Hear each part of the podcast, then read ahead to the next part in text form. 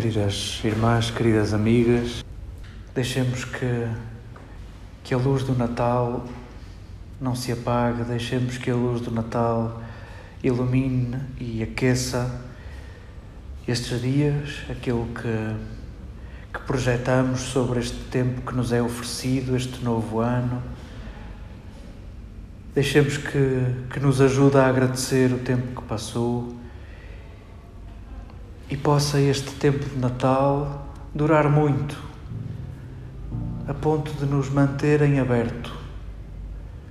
Queremos viver bem com o tempo de Advento que nos estimulou os sentidos e queremos viver bem com o tempo de Natal que nos devolveu a certeza de que Deus nasce na surpresa, nasce no improvável.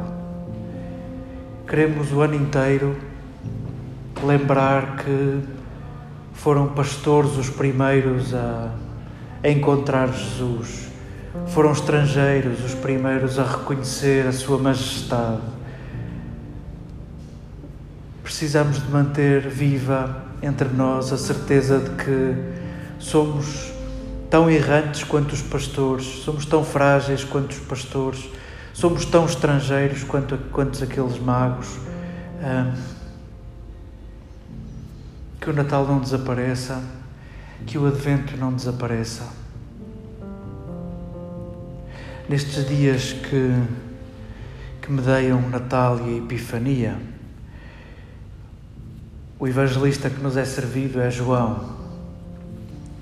Se a gente gostar deste, deste estilo repetitivo, estamos bem servidos.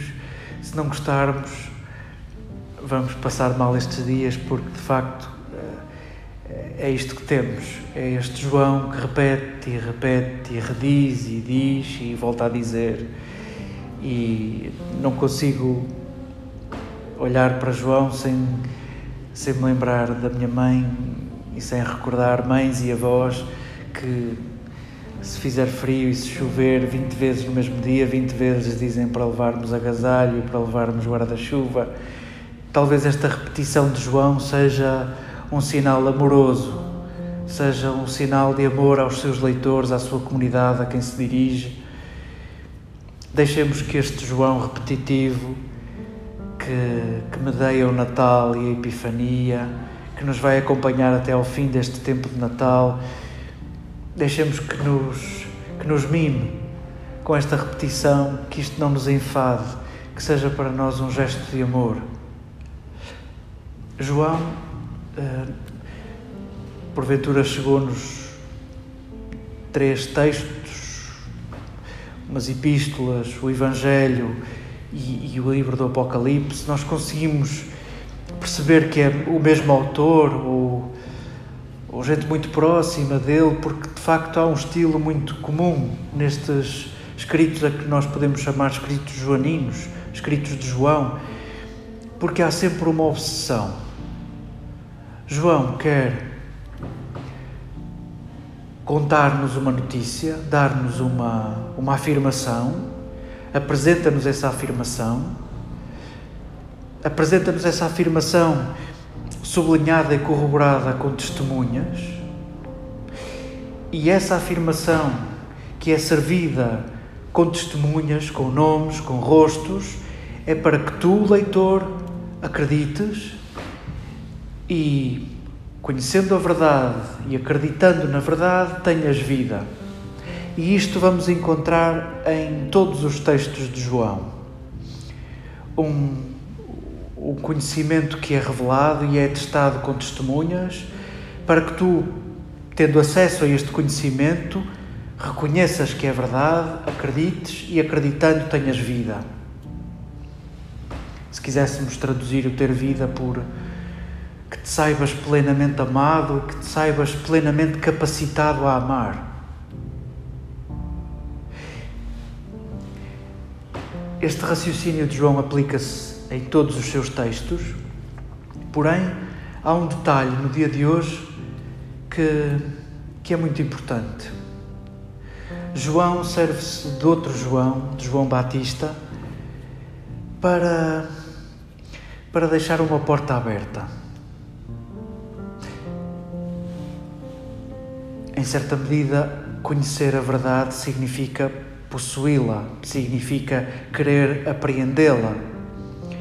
E sim, João apresenta-nos um conhecimento para que tu, leitor, te apropries dele e faças dele teu, e por isso tenhas vida. Porém, Jesus não é algo que possas dominar, não é algo de quem te possas apropriar. João Evangelista coloca na boca de João Batista uma, uma frase que ecoa séculos após séculos. No meio de vós está quem vós não conheceis. E esta frase de João chega até nós. No meio de nós está quem nós não conhecemos. O reino de Deus já está entre nós. O reino de Deus, até podíamos traduzir, está dentro de nós. E no meio de nós está quem nós não conhecemos. Jesus nunca poderá ser apropriado, nunca poderá ser domado. Em certa medida é o que João, o evangelista, nos quer dizer. E quer pegar nesta figura que é, no fundo, uma figura consensual entre a primeira aliança e a segunda aliança, entre o grande legado que nós chamamos o Antigo Testamento e essa nova aliança que está em aberto. Na figura de João Batista, João, o evangelista, quer dizer-nos a verdade de Jesus, tu não a vais apropriar, tu não vais possuí-la. Uh, porventura, deixa antes que ela te possua. Deixa antes que seja Jesus a conquistar-te. Não, não te inquietes em querer conquistá-lo. Uh, nesta imagem do batismo, que João Evangelista vai buscar também ao João Batista para falar à Igreja, a uma comunidade de batizados, em certa medida o que nos é dito é que ninguém se batiza a si próprio. Nós fomos mergulhados na vida de Jesus pela mão de outro, pela mão de outros. O batismo recorda-nos isso. Foi-te dada a possibilidade de mergulhares na vida de Jesus. Tu não decidiste, tu não fizeste sozinho, tu não conseguirias sozinho. No meio de nós está quem nós não conhecemos e por isso precisamos uns dos outros. Deixemos que, que esta frase permaneça em aberto, deixemos que Jesus permaneça em aberto e indomável, deixemos que Ele nasça na manjedoura que Ele quiser, no lugar improvável que Ele quiser, na surpresa que Ele quiser. Deixemos que o advento seja a vida inteira um treino de sentidos para descobri-lo presente e nascente. E sintamos que, que somos todos precisos para nos mergulharmos uns aos outros na vida de Jesus, para descobrirmos este Jesus que decidiu não ser omnipotente.